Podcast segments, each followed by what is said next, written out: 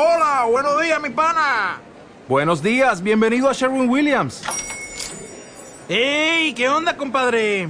¿Qué onda? Ya tengo lista la pintura que ordenaste en el ProPlus app. Con más de 6.000 representantes en nuestras tiendas listos para atenderte en tu idioma y beneficios para contratistas que encontrarás en aliadopro.com. En Sherwin Williams somos el aliado del PRO.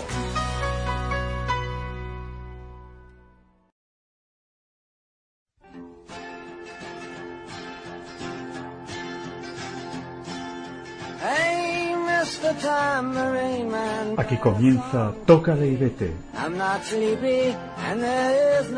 en Pasión Deportiva Radio.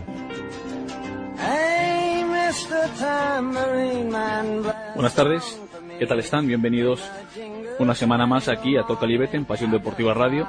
Ya saben, el programa cultural de esta emisora en el que hablamos pues de todo un poco, de teatro, de cine, de literatura, de cómic pues de todo un poco. Como siempre, les habla Alejandro Romero y como siempre, hacemos una brevísima pausa y empezamos.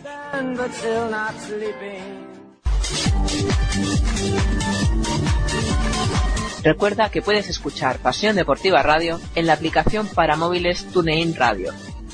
Ya no tienes excusas para no escucharnos desde donde quieras.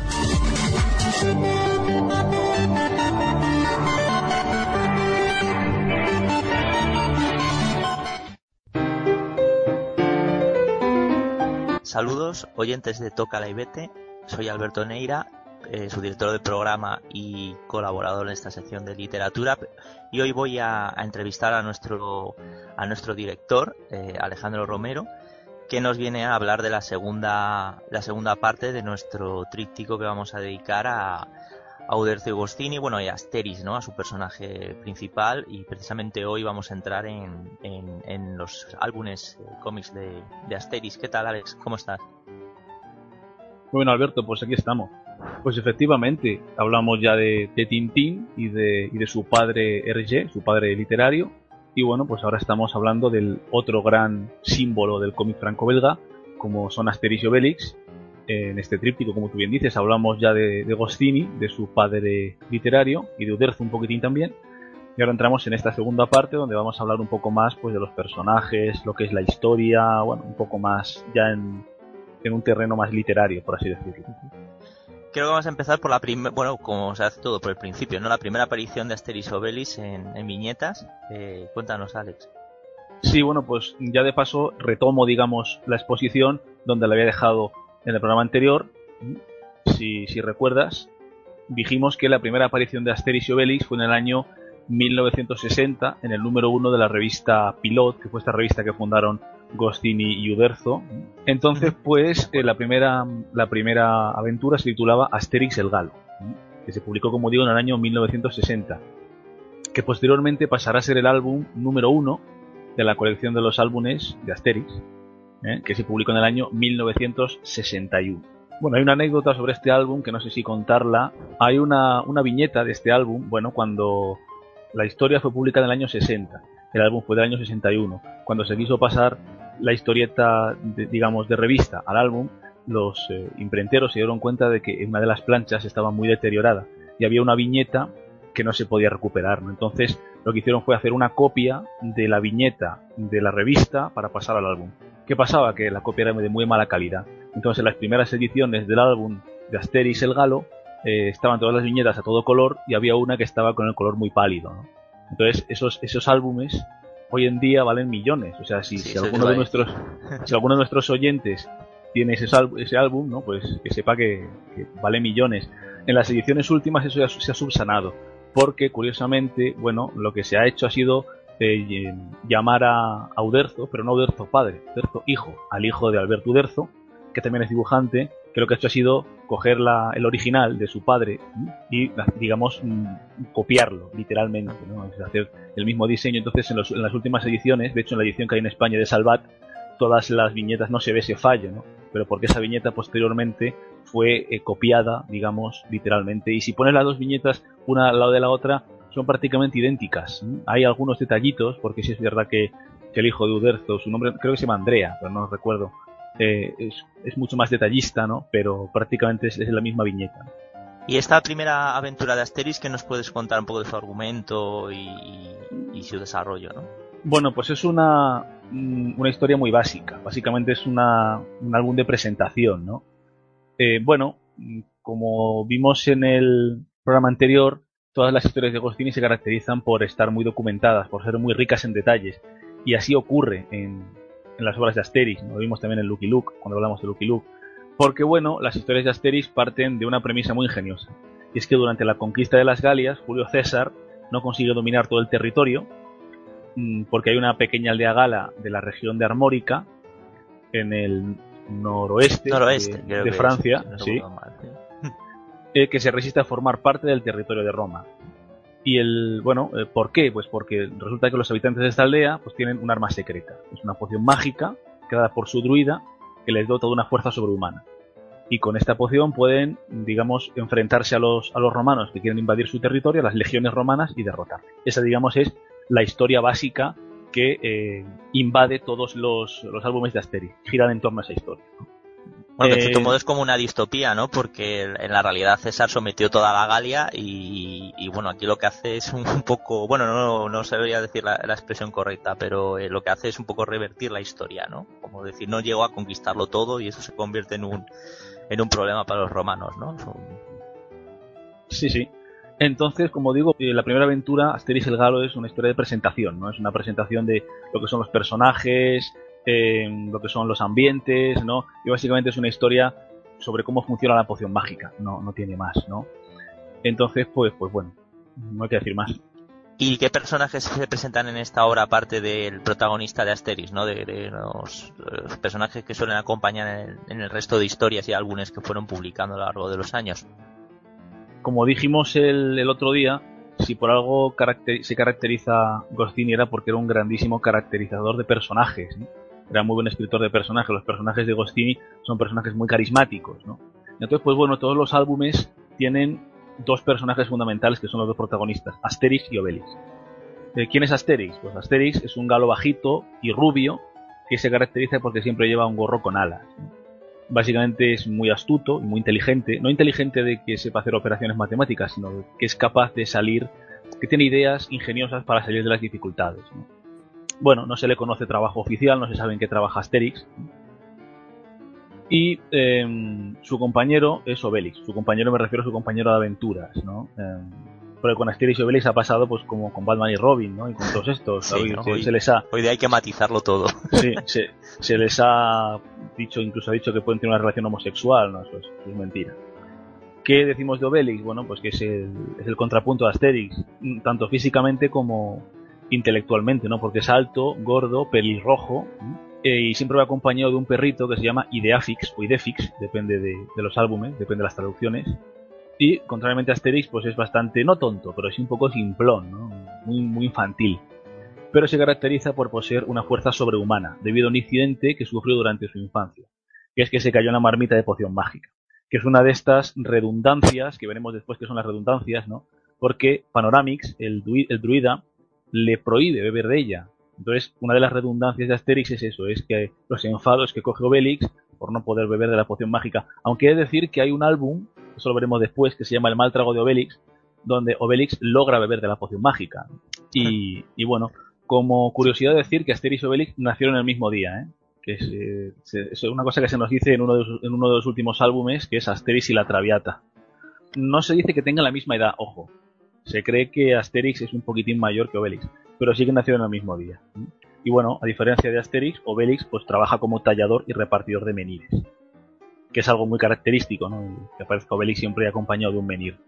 Sí, de hecho hay, un, álbum que yo recuerdo que, tengo bastante cariño, se llama Obelix y compañía, donde, mm. donde monta una empresa dedicada a esto, a, explotar lo de los menires, bastante divertido. Que curiosamente hay una gran polémica, porque en ese álbum se dice que es el cumpleaños de, de Obelix, solamente de Obelix. Y no cuando, técnicamente, o sea, cuando sabemos de otros que, que coinciden. Efectivamente, mientras que, mientras que en Asterix y la Traviata se dice que el cumpleaños de Obelix es el de Asterix también, o sea, que cumplen los dos años. Entonces hay un poco una polémica entre los entre los aficionados, ¿no? Que Uderzo tampoco ha sabido tampoco ha sabido resolver cómo es posible que en un álbum se diga una cosa y en otro se diga otra. Bueno, estas cosas ocurren mucho en las historias de en los cómics estas incoherencias. Sí, sí. Pero bueno, y, bueno, ya has mencionado también Panoramis, que era el druida de la aldea, ¿no? De Panoramis hay que decir poco, simplemente que es el druida de la aldea, el creador de la poción que da fuerza sobrehumana a los aldeanos. Y bueno, en los, en los álbumes siempre actúa como consejero de tanto de jefe de la aldea de Brada Kurzix como de Asterix. Y bueno, otro personaje también muy importante que a mí me gusta mucho, le tengo mucho cariño, que ya lo he mencionado, es Abrara el jefe de la aldea, que es un personaje muy curioso porque bueno, empezó siendo un personaje un tanto secundario y a partir de un álbum que se llama El regalo del César, empezó a ser un personaje principal de todas las historias, ¿no? Porque es un personaje que a los fans nos gusta mucho. ¿Qué decir Sí, de Abrara sí, es muy divertido. ¿Qué decir? Que es un veterano de la batalla de Gergovia, que fue una batalla real. Ahí tenemos otra referencia histórica de Gostini, ¿no? la batalla en la que pues mm, Roma consigue doblegar a toda la Galia. Iba siempre sobre un escudo, un escudo arverno, que llevan dos portadores. Y, y bueno, ese sería otro personaje. Y por último, también he querido destacar un personaje que es muy curioso. Este le he querido poner porque es muy curioso el tratamiento que le da Agostini, ¿no? que es el personaje de Julio César Sí, que es un personaje que es un personaje secundario, pero todas las historias de Asterix giran en torno a Julio César, curiosamente. O sea, es, es un personaje secundario, pero principal. No sé si me explico, ¿no? Si sin él, las historias de Sí, es Asterix el no antagonista más importante que tienen los personajes y siempre hay algún Sí, sí. trasfondo de, Y- detrás, y si- ¿no? Que tiene que ver con él. Y sin él, no habría historias de Asterix. Entonces, es uno de los pocos personajes que no es caricaturizado por Gostini, ¿no? Siempre hemos tenido una imagen de Julio César como un tirano, como un dictador. Sin embargo, Gostini lo dibuja pues como un, como un soldado, un soldado bastante capaz, como un político, o sea, da una imagen bastante amable de, de lo que es Julio César. ¿no? Luego en las adaptaciones cinematográficas no han tratado del todo igual a, a Julio César, no lo han parido- parodiado un poquito más, ¿no? Me parece a mí, según recordar. Porque vamos, eh, teniendo en cuenta las perrerías que le hace Asterix y Obelix a Julio César, vamos, Sí. yo creo que bastante bueno es. Sí, ¿no? Y bueno, hay otros personajes que ya son más secundarios, como por ejemplo es Automatix el herrero, Orden Alphabetix el pescadero, Eda de Piedrix el decano de la aldea, y luego un personaje que tiene una historia detrás muy curiosa que es Asegurancetúrix, que es un bardo que no sabe cantar. Y aquí hay una cosa muy curiosa, porque claro, los nombres de Asterix evidentemente tienen sentido en francés, en Sí. español no tiene sentido. Entonces, mm, esto es un fallo de traducción. Eh, Víctor Mora, que es el traductor de los álbumes de Asterix, yo creo que aquí metió la pata, ¿no? Porque Asegurancetúrix significa seguro a todo riesgix, ¿no? Aseguranceturix. No sabemos por qué el traductor no tradujo ese nombre, lo dejó Aseguranceturix, ¿no? Y no lo dejó, no lo tradujo como seguro a todo riesgix, que sería lo, lo correcto, ¿no? Tradujo Pero ese queda, un poquito, queda un poquito raro también. O sea, a lo mejor era más, más sonoro el, el, el que tenemos ahora, bueno, el que solemos usar en la traducción a- Tra- ahora. tra- tradujo ese Automatics, tradujo Orden Alphabetics, pero no tradujo Aseguranceturix, no sabemos por qué. Pero bueno, es una anécdota que está ahí, ¿no?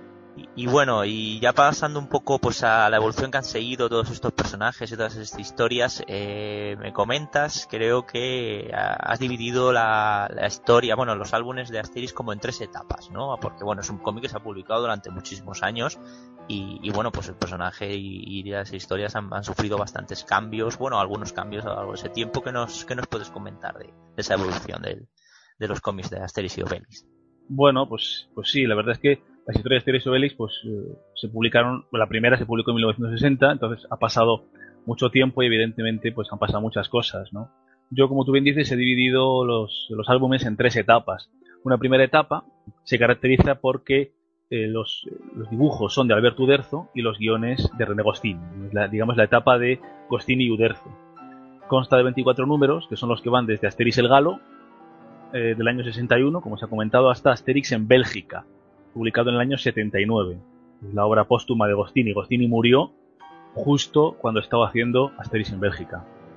Además es curioso, ¿no? Porque las últimas viñetas de Asterix en Bélgica, esto lo voy a contar porque es muy bonito. En las últimas viñetas de Asterix en Bélgica, en los exteriores, eh, Uderzo pintó el cielo gris. El cielo en vez de ser azul es gris. Para, por así decirlo, reflejar un poco la tristeza que tenía por la muerte de su, de su amigo. Esta etapa no es una etapa monolítica, sino que a lo largo de, de los álbumes se aprecia una evolución, ¿no? tanto a nivel narrativo como ilustrativo. Las historias empiezan a siendo cada vez más complejas, ¿no? Asterix el Galo era muy simple, pero empiezan a ser cada vez más complejas, cada vez con más referencias, con más, eh, más trabajadas, ¿no? Y el dibujo igual, el dibujo cada vez empieza siendo más detalle, más detallista, ¿no? Si cogemos el Asterix de Asterix el Galo y el Asterix de Asterix en Bélgica es que no se parecen en nada, ¿no? Se parecen solo en el casco. Pero, en, digamos, por ejemplo, en el primer número, en Asterix el Galo, Obelix no es gordo, es más bien delgadito, ¿no? Entonces, pues hay una evolución. Eh, de esta etapa yo destaco tres obras que son mis tres preferidas de todos los tiempos, que son La Residencia de los Dioses, Los Laureles del César y El Regalo del César. Posiblemente tres de los mejores trabajos de Gostini y Uderzo. No de los mejores trabajos de Gostini y Uderzo sobre Asterix, sino de los mejores trabajos de Gostini y Uderzo en toda su vida. Posiblemente son, son estos tres. Luego hay una segunda etapa, claro, con Gostini ya fallecido, eh, pues empieza una segunda etapa donde los guiones y, el dibujo eh, son de Uderzo. Uderzo se encarga tanto de escribir las historias como de dibujar. Es una segunda etapa, esta segunda etapa empieza en el año 1980 con un álbum que se llama La Gran Zanja, que es el primer álbum en solitario de Uderzo, y acaba en 2005 con un álbum que se llama El cielo se nos cae encima, que es un poco una parodia de los, de los blockbusters de ciencia ficción y tal. Esta etapa, mm, la verdad es que, digamos, eh, bueno, es triste, ¿no? A ver, Uderzo era muy buen dibujante, pero no, no, es, no es buen escritor, ¿no? Entonces esta etapa, pues digamos que la, calidad literaria de los álbumes desciende, desciende. La calidad ilustrativa, visual, es, portentosa, ¿no? O sea, el dibujo de Uderzo alcanza cotas sublimes, pero, vamos, Uderzo carecía de, de ese humor fino, de esa ironía fina, ese humor elegante que tenía Agostini, Uderzo no lo tiene. Entonces, pues bueno, son álbumes narrativamente bastante mediocres, ¿no? Con argumentos poco desarrollados, chistes fáciles, juegos de palabras previsibles, giros argumentales absurdos, o sea, aún así hay, hay obras notables, como por ejemplo El hijo de Asterix, La Rosa y la Espada, o El mal trago de Obelix, que es un Watif. ¿Mm? El Watif no es una cosa solo que aparece en los álbumes de Marvel o de DC. También en los álbumes de Asterix hay un Watif, ¿no? Es un qué hubiera ocurrido, qué ocurriría si Obelix bebiera de la, de la poción mágica, de la, de la marmita de druida, que es una cosa que los fans queríamos saber, ¿no? Y al final supimos que ocurría. Pero no vamos a decir nada porque si no es, un gran spoiler. Y bueno, pues... Sí, sí, mejor que lo lean. Sí, sí, sí. Además está muy bien escrito el, el mal trago de Obelix, ¿eh? uno de los mejores de, de Uderzo. Y bueno, como digo, a partir del cielo se nos cae encima, empieza la tercera etapa, en el año 2013, que es en la que estamos actualmente, la tercera etapa de los álbumes de Asterix, ¿Qué bueno, qué ocurre? Bueno, pues en, el 2013, bueno, en el 2012 más o menos, los editores pues empiezan a darse cuenta de que las historias de Asterix pues están llegando a niveles, digamos, mm, iba a decir barrio bajeros, no barrio bajeros, pero sí bastante malos, ¿no? Porque bueno, sí, Uderzo empezó a dar, digamos, ciertos síntomas de agotamiento, le pasó un poco como a Conan Doyle, ¿no? Eh, que quiso desprenderse de, de Sherlock Holmes, pues Uderzo igual, ¿no? Empezó, pues, como se dice, ¿no? digamos, empezó a ser más bien un trabajo más alimenticio, ¿no? En los últimos álbumes, en El cielo se nos cae encima, pues, como te he dicho antes, es una obra que se ve, a mí personalmente yo me la he leído y me da vergüenza ajena leerla, o sea, es una obra aburrida, ¿no? Entonces los, los editores deciden dar un giro a las historias de Asterix. En vista de que Uderzo, pues, como que no, no quería seguir dibujando, que estaba dibujando un poco forzado y guionizando un poco forzado, pues entonces deciden encargar las historias de Asterix a dos nuevos creadores. Nuevos entre comillas, porque vamos a ver, Alberto, que no son nuevos del todo. Que ya formaban parte del, equipo creativo de Uderzo. Que son Janif Ferry en el apartado literario y Didier Conrad en el apartado ilustrativo, en las ilustraciones. Los editores pues deciden hacer algo que está muy de moda hoy en día, que es volver al pasado.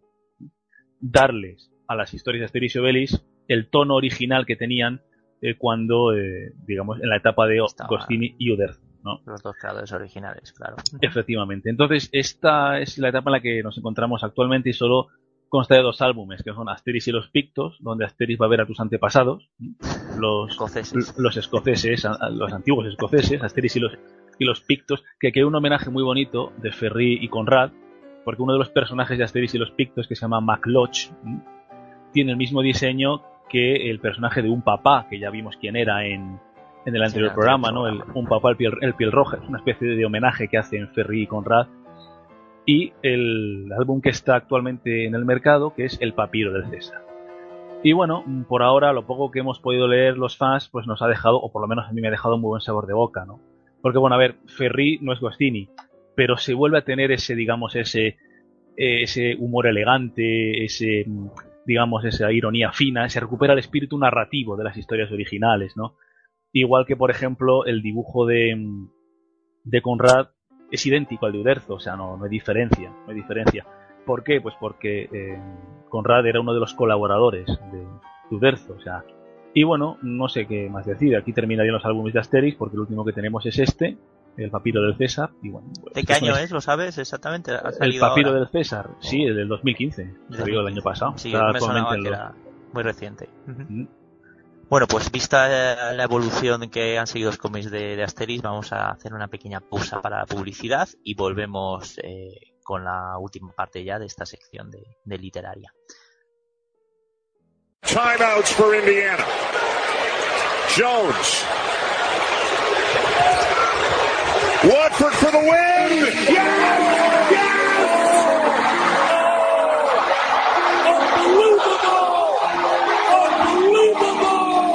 Two and a half seconds to go. Rusewitz to midcourt. Rust has it. Let's it go. ¿Quieres conocer a las estrellas del mañana? ¿Saber más de cerca quiénes son Ben Simmons, Scala Visier o Jalen Brown? ¿Conocer a los candidatos para hacerse con el trono del baloncesto universitario? Vente a Territorio Madness, un programa que dirige y presenta David Uña, acompañado de su quinteto de lujo, Nacho Juan, José Díaz, Óscar Pérez, Nacho Bertolín y Santi Bautista serán los encargados de darle forma a esta aventura universitaria que repasa todos los martes de 11 a 1 la NCAA en Pasión Deportiva Radio.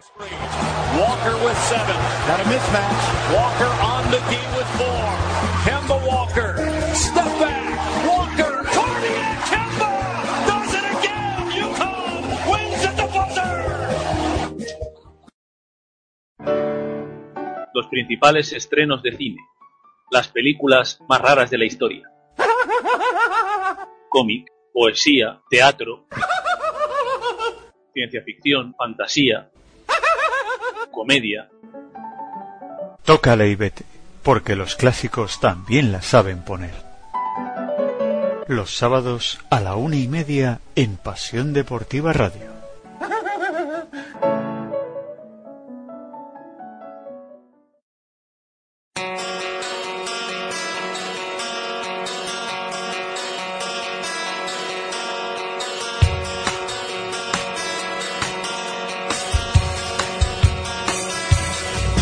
Escucha cuando quieras las emisiones de Pasión Deportiva Radio. Las encontrarás en la sección podcast de la web. PasiónDeportivaRadio.com Tu radio deportiva online.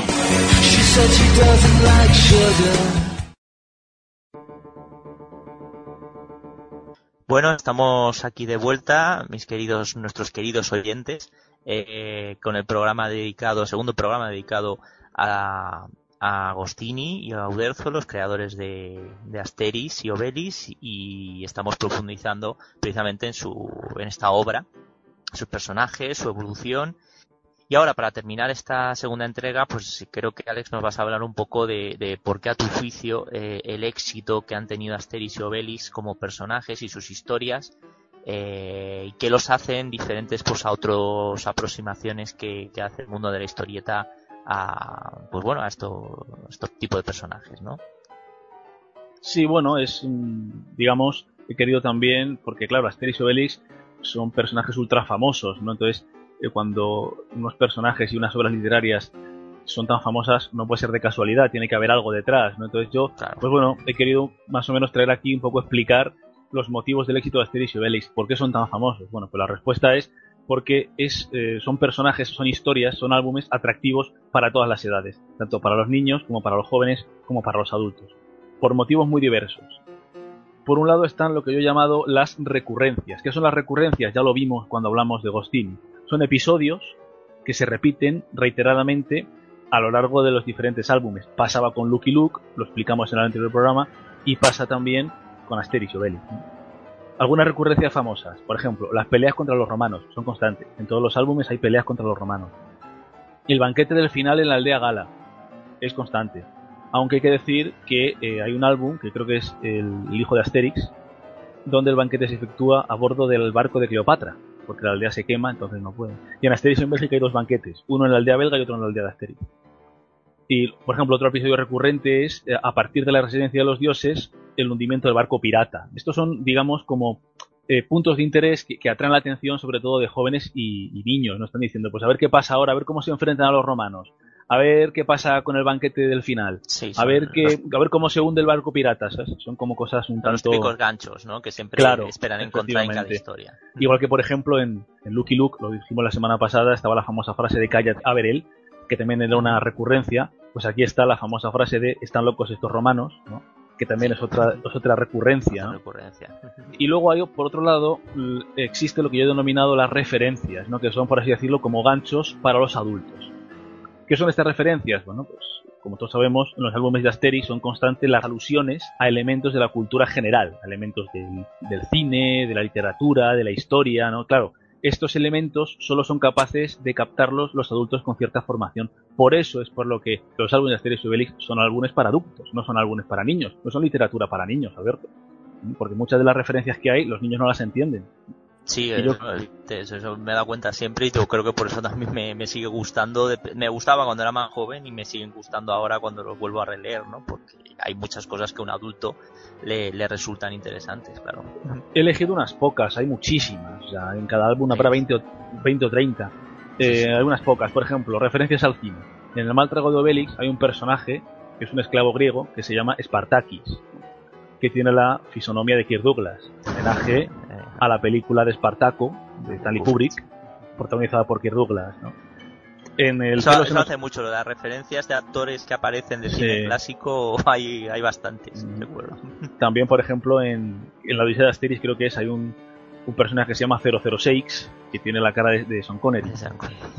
Luego, por ejemplo, en El cielo se nos cae encima, que es el último que hizo Uderzo, el extraterrestre que visita la aldea Gala pertenece a la civilización diswaltiana, o sea, referencia a Walt Disney, iba acompañado siempre de unos clones, referencia a Star Wars, que tienen la cara y el cuerpo de Arnold Schwarzenegger, aunque no se, aunque, aunque no se dice, pero se ve. Pero bueno, eso es la fisonomía es y, y, van, reconocible. Y además van vestidos con mallas azules y rojas y pueden volar. Referencia a Superman. referencias a, sí, sí, referencias a la literatura. En Asterix en Hispania, Asterix y Obelix se topan con Don Quijote y Sancho Panza. En la Odisea de Asterix son constantes las referencias a la Biblia y al Antiguo Testamento, constantes. Y, curiosamente, en Asterix en Bélgica aparecen retratados los hermanos Hernández y Fernández, un claro homenaje a Hergé y a Tintín. ¿Qué más? Por ejemplo, en referencias a la pintura.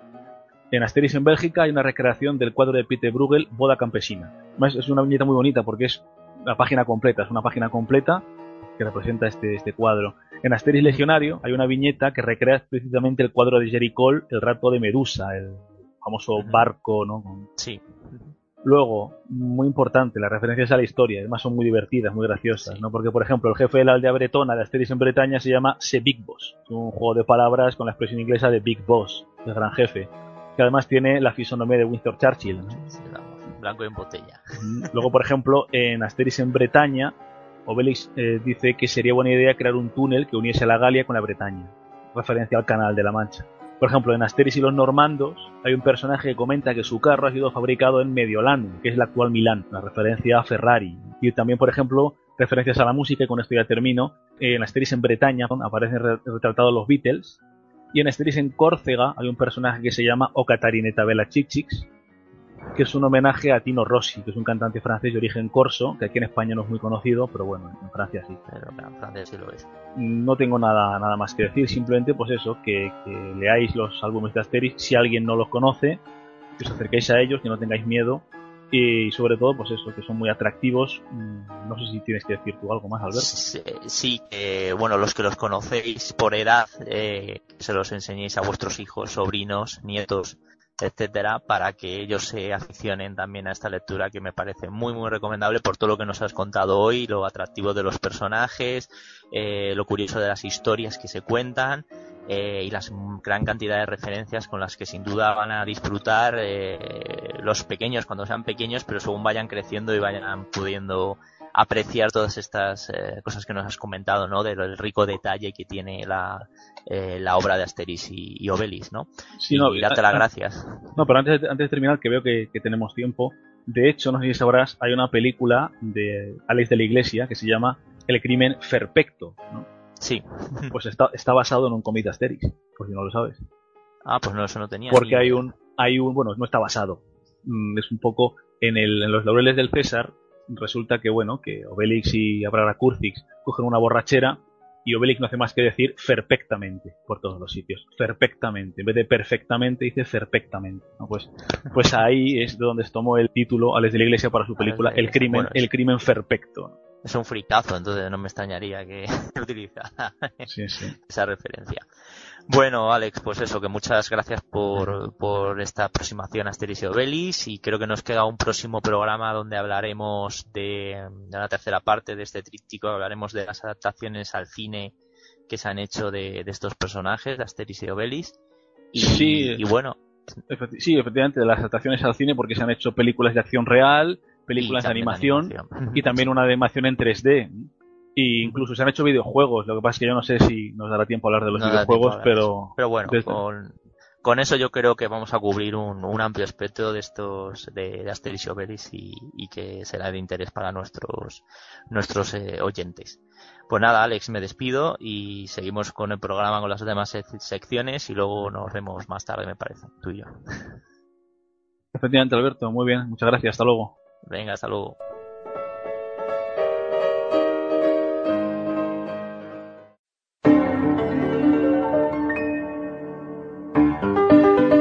Toca la Ibete presenta Críticas Pintiparadas.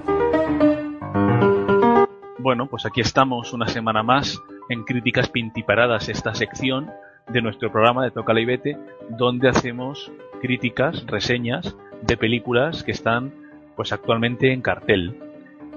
Y en este caso le toca a lo último de Marvel, que es eh, la tercera parte del Capitán América, eh, Civil War, de la que nos va a hablar Dani, que ha ido a verla hace poco. Dani, ¿estás por ahí? Hola Alex, aquí estoy. Últimamente he ido a verla, aprovechando que ha sido la fiesta del cine esta semana. Bueno, la verdad es que ha sido una experiencia muy muy buena. Eh, la verdad es que me ha gustado mucho y no diré que es la mejor, pero sí entre las tres mejores del universo cinematográfico de Marvel. Pues está dirigida por los hermanos Russo, que fueron los anteriores directores de la segunda parte de Capitán América, El Soldado de Invierno. Y debido a su gran éxito eh, de la película, pues les contrataron para dirigir esta y la próxima película de, Los Vengadores. Y la verdad es que lo han hecho muy muy bien. Hablando un poco del argumento, pues bueno, está basado, como el título indica, por eso lo han dejado en inglés, en el cómic Civil War, un cómic en el que hay un conflicto entre los distintos superhéroes de, Marvel, no solo los Vengadores, también aparece en X-Men y aparece Castigador y aparece Spider-Man y más gente, pero en este caso solo aparecen superhéroes del universo cine- cinematográfico de, Marvel, ¿no? Bueno, es un poco, contar un poco la historia y es que en esta guerra que hay entre DC y Marvel, bueno, hemos visto una de las mayores batallas entre las dos productoras, ya que esta película, la de Civil War, fue anunciada poco después de que DC anunciara eh, Batman contra Superman, ¿no? De hecho, fue muy gracioso porque DC anunció una fecha de estreno y Marvel ponía la fecha de estreno de esta película justo el mismo día que DC, esperando la reacción de los productores de la Warner, ¿no? Y la reacción era retrasar el estreno, ¿no? Es decir, como que los de Warner es- les entraba el miedo y, y cambiaban de fechas, ¿no? Pues hicieron esto como dos o tres veces hasta que por fin decidieron elegir una fecha en la que no coincidieran, ¿no? Esto demuestra un poco pues el, el poder que tiene Marvel, que tiene Disney eh, a la hora de atraer espectadores y quizá también un poco en, en lo que se refiere a, pues a lo que esperaban de ella, ¿no? Y yo creo que el resultado salta a la vista, mientras que una pues no ha gustado del todo, Civil War ha gustado bastante. Bueno, antes de entrar un poco en harina voy a hablar de- del argumento. La película parte del final de la última película de los Vengadores, de la Era de Ultron, y también tiene partes del Soldado de Invierno, es decir, si no habéis visto Soldado de Invierno, hay cosas, sobre todo en el principio, que no vais a entender, ¿no? Porque hay cuatro Vengadores, Capitán América, Viuda Negra, la Bruja Escarlata y Falcon, que luchan contra un villano relacionado con la anterior película de Capitán América, ¿no? Y eso acaba en un incidente en el que mueren civiles. Entonces, claro, ya el gobierno está hasta las narices, se puede decir, ¿no? Porque entre los acontecimientos de Sokovia en Los Vengadores 2, los de Nueva York en en Vengadores 1 y los de Washington en la de Capitán América, la anterior, pues están hasta las narices de que los superhéroes pues produzcan daños colaterales sin importar nada, ¿no? Entonces, la ONU decide crear lo que se conoce como el Tratado de Sokovia, que es un tratado mediante el cual la ONU controla a los superhéroes y les dice cómo, cuándo y dónde tienen que actuar. Entonces, esto genera cierta división entre unos y otros. Pues, por ejemplo, eh, Iron Man y la Viuda Negra pues, están a favor de este tratado, sin embargo, el Capitán América está en contra, ¿no? Porque él piensa que siguiendo la ONU, a lo mejor atacan donde no deben y donde realmente lo, necesitan no pueden actuar, ¿no? Entonces, se crea cierto conflicto, pero no es lo que termina de estallar, ¿no? Lo que realmente produce la guerra, que dice el título, es que durante la firma del tratado hay un atentado en el que mueren varios directivos, ¿no? Y el principal acusado del, del atentado, según la prensa, según imágenes que aparecen, es el soldado de invierno. ¿Qué ocurre? Que claro, Capitán América, al ser el soldado de invierno su amigo, pues decide defenderle, ya que piensan que hay otro, otra persona en las sombras que está controlando todo, ¿no? Pero claro, al defender a un terrorista, está infringiendo la ley. Por lo tanto, Iron Man, Viuda Negra y demás gente afines al, al tratado tienen que detenerles, ¿no? Por lo tanto, ahí es donde se crea la, guerra entre unos y otros. Y ese es más o menos el, argumento, ¿no? Tony, si alguien muere bajo tu responsabilidad, no te rindes. Yo no me he rendido. Uno se rinde si no se responsabiliza de sus actos. Este documento nos exculpa. Perdone, Steve, afirmar Afirmar eso es delicado y arrogante. Estamos hablando de las Naciones Unidas, no es el Consejo de Seguridad, ni es SHIELD, ni Hydra. Ya, pero las dirige gente con planes ocultos y esos planes cambian. Sí, perfecto. Por eso estoy aquí. Cuando vi lo que mis armas podían causar en manos equivocadas, eché el cierre y dejé de fabricarlas. Tony, eso es algo que decidiste tú. Al firmar esto renunciamos a poder decidir. ¿Y si nos envían a donde creemos que no debemos ir? ¿Y si no nos dejan ir allí donde necesitamos actuar? No seremos perfectos, pero las manos más seguras son las nuestras. Si no hacemos esto ahora, lo harán por nosotros más adelante. La confrontación entre todos los superhéroes no es el, fin que justifica los medios. Es decir, no tienes hora y media de palabrería y luego 15 minutos de lucha mortal y, y no hay nada más. No, no, no. A lo largo de la película hay distintas escenas de acción. Es decir, pues hay escenas de huidas, escenas de persecuciones, peleas entre varios superhéroes separados, después de esta confrontación hay el clima final, es decir, es una película con muchas escenas de acción muy bien rodadas y muy intensas y entre medias hay una historia que además es interesante, ¿no? Porque ayuda pues a ver el punto de vista de cada uno y a identificarse con, cada uno y está tan bien escrita que uno, bueno, personalmente yo no sé en qué bando participar porque pienso que los dos tienen razón. Entonces te da ese toque de dramatismo, de intensidad, de decir, joder, es que es que los dos tienen razón y ninguno tiene razón. No me puedo poner en el bando de ninguno. Y si yo estuviera en esa situación no sabría qué elegir. Por lo tanto, es una película muy bien hecha, muy bien rodada, bastante bien escrita. Es cierto que tiene algunos, algunas lagunas, algunas cosas que son convencionales, como se han visto en, en todos lados, ¿no? Pero es un espectáculo muy recomendable y que yo, vamos, recomiendo que lo veáis a todo el mundo. ¿Tenemos al otro recluta? Se muere por empezar. Le ha borrado a café, así que... Estará listo. ¿Qué zona horaria es esta? Andando. Vamos. El Capitán América. Señor Lang. Es un honor. Este apretón está durando un rato. ¡Hala! Es alucinante. El Capitán América. Y a ti te conozco, eres buena. Vaya. Quiero decirle que sé que usted conoce a muchas superpersonas, así que... Gracias por contar conmigo. Eh, tío, ¿Qué pasa, Tic Tac? Eh, me alegra verte. Oye, lo que pasó la última vez cuando sí, fue un gran examen, pero no volverá a pasar. ¿Le han dicho que nos enfrentamos? Sí, algo de unos psicoasesinos. Esta vez estamos fuera de la ley. Si acepta, será un hombre buscado. Eh, bueno, no será una novedad. Dani, en esta película también hay un plato fuerte que es la aparición del nuevo Spider-Man. ¿no? Que bueno, mm, se ha dicho que es, no sé si a lo mejor es un poco el, rebufo, ¿no? De, de, la novedad, pero se ha dicho que es el mejor Spider-Man de la historia del cine, mucho mejor que el que hizo Tobey Maguire y mucho mejor que el de Andrew Garfield. ¿Tú estás de acuerdo con esto? Hombre, no conozco tanto a Spider-Man como pueden hacer otras personas, ¿no? Sí que creo que es el, el, más fiel a, a, los cómics, ¿no? Es un chaval, es un niño, es un adolescente, se dedica a subir las paredes, pero lo que más le importa es aprobar el examen de álgebra. Y se demuestra en la película, ¿no? Tiene ese toque así de, adolescente, es un adolescente con sus problemas, ¿no? Y además es muy charlatán, el chaval lo flipa, claro, es unos poderes nuevos para él, se junta con Iron Man y claro, es Tony Stark, que es el mejor y se, dedica a hablar con él. O se pelea con el soldado de invierno y flipa porque tiene un brazo metálico y se lo comenta a los demás. Y empieza, ah, pues tú has hecho no sé qué, has hecho no sé cuántos, mientras les está pegando, ¿no? Es decir, suelta esos chascarrillos, esas historias. Y además en la película se ríe mucho de él, ¿no? Es como diciendo, oye, cállate y pega a los demás porque no hay que hablar aquí. Y el otro, ah, sí, sí, sí, perdón, perdón. Es como si fuera un novato, ¿no? Como si fuera un chaval, un adolescente ilusionado de... Y a mí me gustó mucho. Eh, me pareció una incursión bastante, bastante interesante pues eso, que al final el, superhéroe por excelencia de Marvel, que es Spider-Man, pues vuelve a casa, entonces da ese toque así de nostálgico, podríamos decir, o de expectación. También hay otros personajes en esta película que no son solo Spider-Man, ¿no? Y que me gustaron mucho. Uno es Pantera Negra. Es un personaje que tiene mucha importancia no solo en la película, sino en todo el universo cinematográfico de Marvel. Es eh, el príncipe de Chaya, de Wakanda, si hablo de Wakanda, posiblemente a los seguidores de Marvel les sonará. Y es que en Los Vengadores 2, en la era de Ultron, viajan a Wakanda, ya que Ultron ha robado Vibranium, que es el material más resistente de la Tierra, y que el principal yacimiento del mundo, el único yacimiento del mundo, se encuentra allí, ¿no? en, en Wakanda. Y en esta película tiene un gran interés, no voy a decir el qué, pero tiene una gran importancia Wakanda y el príncipe Chaya, que es eh, Pantera Negra, ¿no? Por lo tanto, le, le da una novedad, un personaje nuevo, muy interesante, muy bien tratado, que tendrá su próxima película dentro de unos cuantos años y que a mí me, ha gustado, me ha gustado mucho como lo han introducido. ¿no?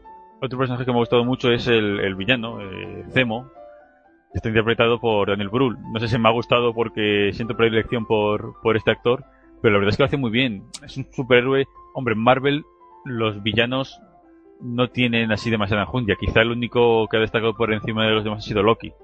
Pero este supervillano, pues oye, tiene su, su enjundia, pero yo creo que lo que hace bueno, lo que le hace interesante realmente es la interpretación de Daniel Brühl. Es un villano normal y corriente, pero su interpretación realmente merece la pena y es lo que hace que le dota de interés al personaje, ya que las motivaciones son las típicas que cualquier otro villano en cualquier otra película de superhéroes que hay, ¿no? Por lo tanto, ese podría ser un poco la lacra de este de esta película, ¿no? Que es el villano, pero bueno, tampoco es lo más importante de la película, ¿no? Sino que está un poco como en un segundo plano. Pues esos son básicamente los tres superhéroes que han aparecido nuevos en la película que a mí personalmente me, han gustado. son eh, Spider-Man, eh, Pantera Negra y, el villano. Dani, entonces, ya para terminar, es una película que tú recomendarías a todo el mundo o únicamente a los, a los eh, fans de Marvel. Hombre, yo recomendaría a todo el mundo porque es una película muy interesante y que la, podrían entender y la podrían disfrutar gente que, no haya visto ninguna película anterior. Más o menos podrían eh, entenderla y disfrutarla por la acción y por la trama. Lógicamente es muchísimo mejor si has visto todas las películas anteriores, ¿no? ya que hay ciertas referencias, hay ciertos personajes que se presentan en otras películas que no aparecen aquí, y también es ese toque de familiaridad con los personajes lo que hace que nos sintamos atraídos por un bando y por otro, ¿no? Entonces, yo creo que va a ser más interesante para los seguidores de las anteriores películas. Antes de verla, vean eh, El Soldado de Invierno, porque es la continuación de esta, ¿no? Entonces, hay muchas cosas de aquella película que, se relacionan con, con Civil War. Muy bien, Dani, pues ya saben nuestros oyentes, si no tienen nada que hacer este fin de semana o el siguiente, porque estará en cartel mucho tiempo, que vayan a ver eh, Civil War, la tercera del Capitán América. Muy bien, Dani, pues muchas gracias y nos vemos en la próxima. Nos vemos en la próxima, Alex. Hasta luego.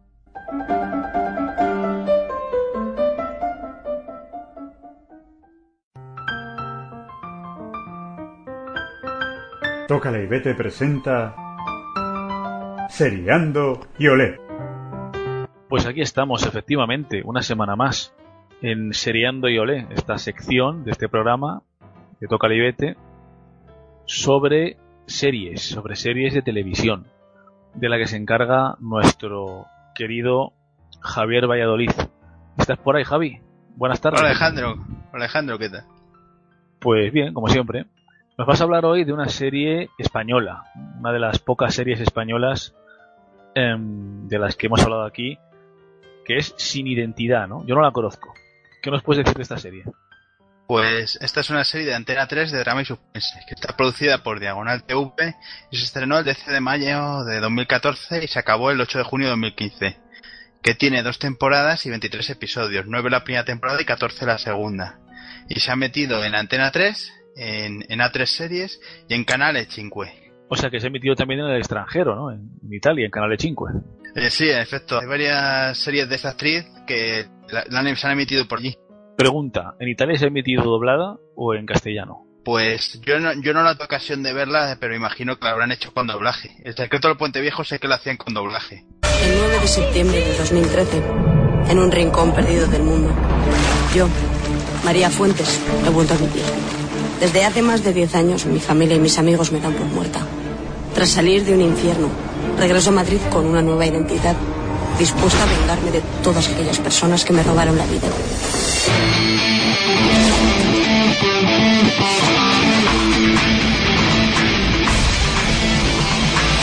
Jura guardar y hacer guardar la Constitución. Sí, juro. Ahora es miembro del Tribunal Supremo. ¿Sabe cuántos periodistas darían lo que fuera por enterrarse de que robó ilegalmente a la que dice que es su hija? Oiga, le estoy diciendo que no puedo reunir esa... ¡No! Dice que mi madre le estirparon los ovarios en la matriz en 1972. Yo nací en... Eh, tu padre nunca quiso hablar de ello. Para ellos, la adopción no existió. Tú eres lo que llamamos una niña robada. Bueno, yo a día de hoy tengo confirmados como 30 casos de niños robados en cárceles de toda España. Ni jueces ni políticos están por la labor. La madre que no parió. Un picapleitos que me persigue para que publique un reportaje sobre un asunto turbio de los últimos años del régimen. Javi, cuéntanos, vamos a hablar un poco ahora del argumento, ¿no? ¿Qué nos puedes decir? Pues trata sobre María Fuentes, Comienza la actualidad que ella está escapando de una cárcel china, que ha conseguido una nueva identidad y un montón de dinero. Mientras está buscando espiar a su familia y planeando una venganza. Luego volvemos a la historia de 10 años antes, en la que ella descubre que de repente que es adoptada y que ha sido una niña robada, de una de esas tramas de niños robados, como los 80 y esas cosas. Y entonces ella intenta destapar toda la trama.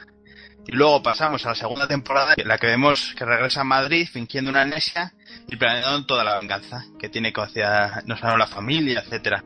He de decirte que el argumento, tal y como nos has contado, a mí no me llama nada la atención.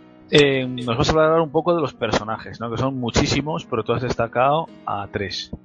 Eh, pues sí, primero tenemos a María Fuentes, que también la llaman María Duque Espósito o Mercedes Dante Petrova, que es bueno, interpretada por esta por Megan Pontaner, que es famosa por Víctor y el secreto del puente viejo, y aquí hace de una abogada que ha crecido en una familia adinerada y que es amable, dedicada a ayudar a los demás y con buena relación con sus padres, hasta que de repente descubre que todo este tema de la adopción y que ha sido una niña robada, intenta destapar todo esto, y luego vemos 10 años después que se ha convertido en una criminal drogadicta y con una gran sed de venganza. Por otro lado tenemos a Enrique Vergel, interpretado por Tito Valverde, que famoso por el comisario. No, no, no, perdona. Don Tito Valverde. Perdón, Don Tito Valverde. Don que Tito Valverde, cuidado, ¿eh? ¿Eh? No digo que cuidado, cuidado. Don Tito Valverde. Don Tito Valverde, que es famoso por el comisario y que es aquí hace del tío de María, que tenía muy buena relación con su sobrina y que es amable, pero al mismo tiempo muy muy, muy clasista. Y que es, es un médico que esconde el haber, el haber participado en toda esta trama de los niños robados y que no tiene escrúpulos para lograr sus objetivos. Es, digamos, el villano claro de la serie.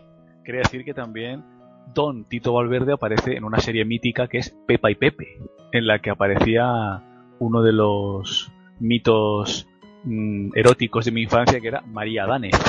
Ahí está, ahí está el dato. Continúa, continúa. Y tenemos también a Pablo López, que está interpretado por Eloy Azorín y aparecía como protagonista en Todo sobre mi madre, debió de ser de niño, y que es un hacker que vive con su hermano y Carlos y que acaba colaborando con María para estopar un poco la trama de niños robados y toda la posterior venganza. Es el típico gay que intenta poner orden en su vida, cuidar de su hermano, que es un síndrome de Down, y además manejar una empresa sin casi medios en un principio y intentar hacer ciberactivismo. Javi, nos has dicho antes que la serie es una especie de remake o recreación del Conde de Montecristo. Eh, mm, ¿Ese es su interés? Te pregunto. Por eso es eh, interesante esta serie.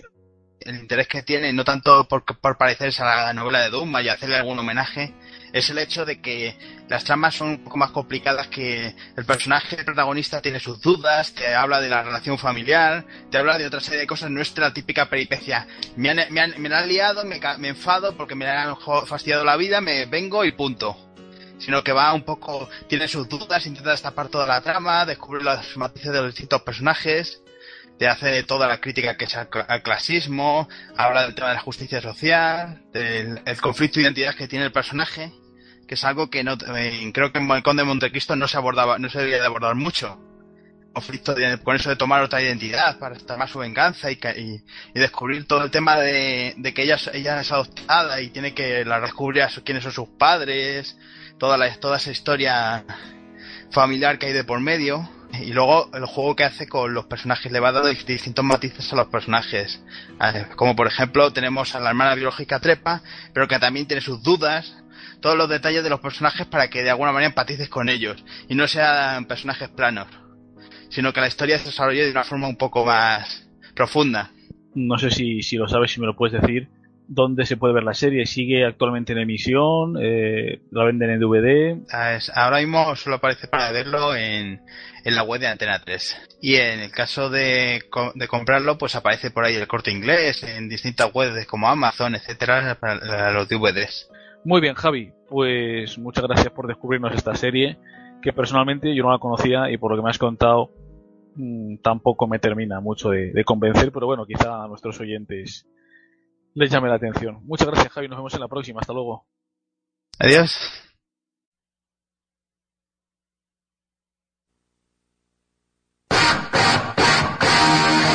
Oh, Don Alberto Neira López. Una y nos vamos.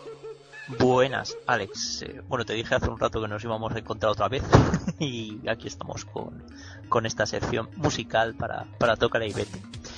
Pues hoy te traigo un... Bueno, te traigo una canción, pero bueno, te voy a hablar de, de, un poco más, ¿no? Del álbum donde está. Porque la canción es Bad Dance, que la van a empezar hoy nuestros oyentes, eh, por debajo de nuestras voces. Eh, Bad Dance de Prince porque la verdad que eh, hemos estado hablando estos últimos días ¿no? de que había que hacer algún homenaje a, a este magnífico músico recientemente y por desgracia fallecido, ¿no? Con un talento impresionante, ¿no? Y eso se demuestra en cosas como, como en esta canción, eh, en Bad Dance, y, y, la banda sonora a la que pertenece, que, que bueno, ahora pensado Bad Dance, esto me suena a Batman, pues efectivamente. Está extraída la banda sonora de la primera eh, adaptación cinematográfica que se hizo de, del personaje de cómic de Batman, eh, Tim Burton, en el año 89. Eh, y bueno, pues eh, le encargaron hacer la banda sonora a, Prince y son nueve pistas, entre ellas incluida esta canción, que la verdad es un es un, un ritmo muy ochentero, con toques muy funk, incluso algo disco, pero pero bueno, bastante bastante curiosa y bailable, la verdad, y para una generación como somos Alex, tú y yo, pues eh, que bueno, pues podemos recordar esa película, ¿no? Incluso cuando suena esta, esta canción. Quería decir Bad Dance, no confundir con el Batusi, ¿no? El Batusi también es una también es una danza de Batman, pero no tiene nada que ver con, con esta, ¿no? No, no, no, era de aquella serie infame de los 60, ¿no? pero pero sí, bueno, esto es una la verdad es que la banda sonora está bastante curiosa, una música pues muy muy ochentera, tiene una parte de baladas, una parte de funk ¿no? Y de hecho, como curiosidad, originalmente el plan de Warner Bros. era que, que las baladas las compusiera eh, Michael Jackson y Prince se, ocupara solo de la parte de las canciones funk, ¿no? Y más, más movidas. Pero fue totalmente imposible, al final todo lo hizo Prince y salvo eh, bueno salvo dos detalles pues que en uno de los temas que compuso junto con su padre la orquestación no es Scandalous uno de los temas de este disco lo hizo su padre y luego el, un dueto que tiene con en una balada que se llama The Arms of Orion eh, ese dueto es con Sina Easton que a lo mejor este nombre no le suena a nadie pero es la si le digo que es la cantante del tema principal de For Your Eyes Only, eh, solo para tus ojos, ¿no? De James Bond, eh, con Roger Moore, pues bueno, ya a lo mejor le suena un poquito más, ¿no? Pues hizo un dueto en, en esta banda sonora. Y como último comentario que quería hacer de, sobre este canción, este álbum, bueno, que el, álbum que se llamaba Batman eh, fue un éxito multiplatino, o sea, tuvo casi tanto éxito como su disco Purple Rain, ¿no? De una canción, una, la más famosa probablemente de Prince. Pero luego ha tenido muchos problemas para eh, usar estas canciones, tanto en discos recopilatorios como en conciertos en directo por problemas de propiedad intelectual, claro, porque el personaje de Batman, pues es propiedad de Warner Bros., ¿no? Esto es una banda sonora de una película bueno, siempre ha tenido problemas, ¿no? Incluso además en algunos de los temas, como en este Bad Dance que están oyendo, eh, se, se introducen frases literalmente extraídas de la película, ¿no? Que dicen los personajes, con lo cual, pues bueno, pues ahí estaba, tenía estos, estos problemas. Bueno, a Prince le persiguió durante años los problemas de derecho de autor, incluido también con, con esta, con esta banda sonora. Y nada, y eso es todo lo que hoy tenía que contar, Alex. Muy bien, Alberto. Pues nada más, yo a ti y a todos nuestros oyentes les remito a la próxima semana, a nuestro próximo programa. También les doy las gracias por estar ahí, por escucharnos, por elegir Pasión Deportiva Radio y Tocalibete para entretenerse. Y como cada semana, pues les remito a nuestro blog, el blog de Tocalibete. Allí pueden encontrar pues todo tipo de contenido relacionado con nuestro programa, con vídeos, eh, reportajes, artículos de opinión, reseñas de películas y también todos los podcasts de todas las temporadas, de todos los programas que llevamos emitidos hasta ahora y nada más. En mi nombre y en el de todos los que trabajamos y colaboramos aquí en Tocalibete, muchas gracias por estar ahí, que tengan buen día y hasta la próxima.